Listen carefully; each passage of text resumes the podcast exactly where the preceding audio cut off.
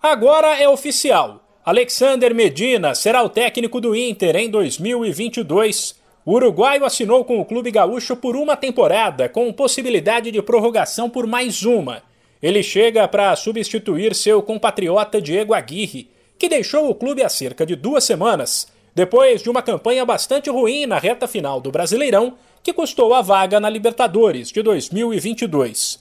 O Inter será o terceiro clube na carreira de Medina um jovem treinador de 43 anos. Antes, ele comandou o Nacional do Uruguai e o Tajeres da Argentina, equipe na qual o técnico estava e pela qual chegou à final da Copa da Argentina, vencida pelo poderoso Boca Juniors nos pênaltis. No Tajeres desde 2019, Medina contribuiu para a reestruturação do clube e, por exemplo, criou um sistema de trabalho que exigia que o mesmo estilo de jogo fosse praticado na base e no profissional.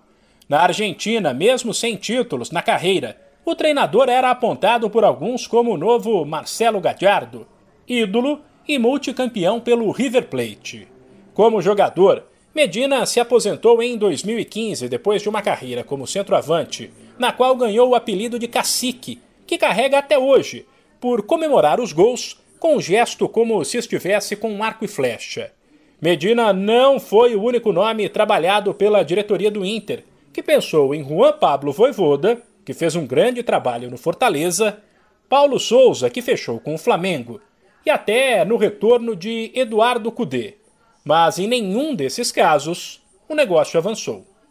De São Paulo, Humberto Ferretti.